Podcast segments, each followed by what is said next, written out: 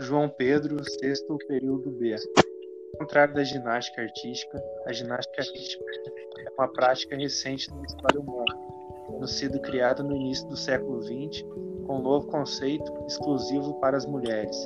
Inicialmente chamado de ginástica moderna, o esporte nasceu de uma combinação de técnicas de movimento, terapia respiratória, terapia de relaxamento, dança, entre outros.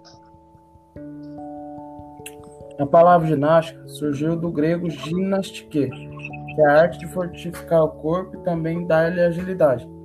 Ela se tornou um esporte olímpico a partir da Grécia, em Atenas. Os gregos começaram a utilizar nas Olimpíadas, que aconteceu no ano de 1896, mas era só para os homens. No ano de 1928, a participação das mulheres foi liberada em Amsterdã.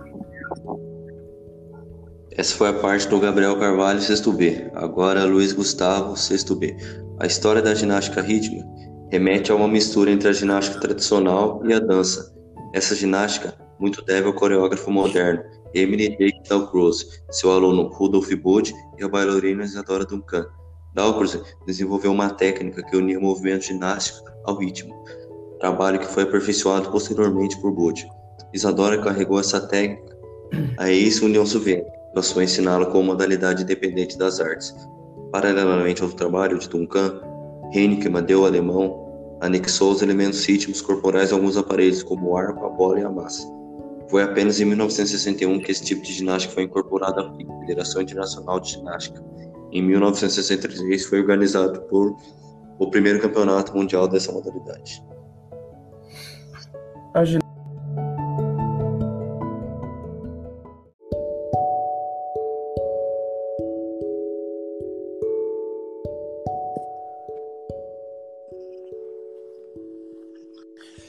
Bom, meu nome é Luiz Felipe Ferreira Lopes Pereira Ferraz, sou do sexto período B.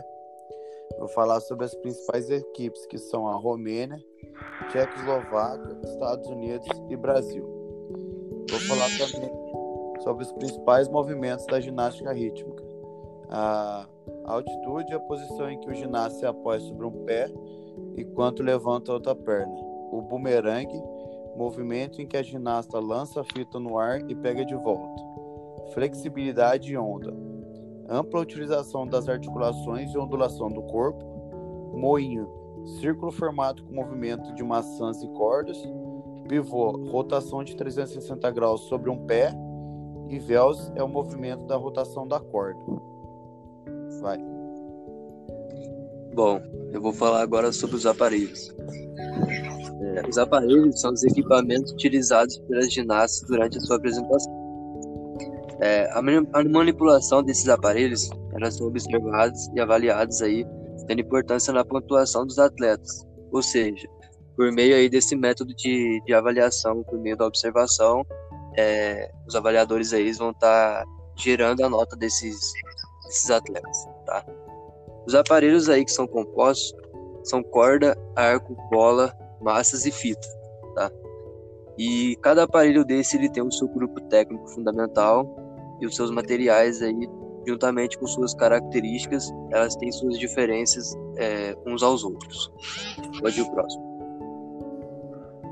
Bom, boa noite. Meu nome é Rodrigo, estou no sexto período B e eu vou falar sobre a proposta pedagógica da ginástica rítmica.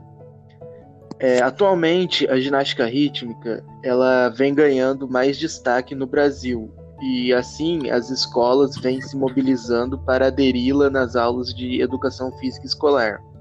Primeiramente, é, desenvolvendo coordenações motoras dos alunos, promovendo também a socialização dos alunos com, e com o passar dos tempos os alunos irão ganhando mais experiência com a prática e poderão ser inseridos aparelhos principais, que são arco, bola, corda, fita e massas. Pode ir o próximo. Meu nome é João Bosco Torino Guimarães, matriculado no sexto período B. Vou estar dando continuidade sobre proposta pedagógica da ginástica rítmica. Bom, cada dia os alunos irão treinar solo sem os aparelhos, e outro dia com cada aparelho. para que assim os alunos tenham o costume de praticar a ginástica rítmica nas demais modalidades. Conforme os alunos forem progredindo antes das aulas de trabalho, nos últimos dias poderá ser feita uma apresentação para os pais sobre todos os conteúdos aprendidos durante as aulas propostas sobre a ginástica rítmica.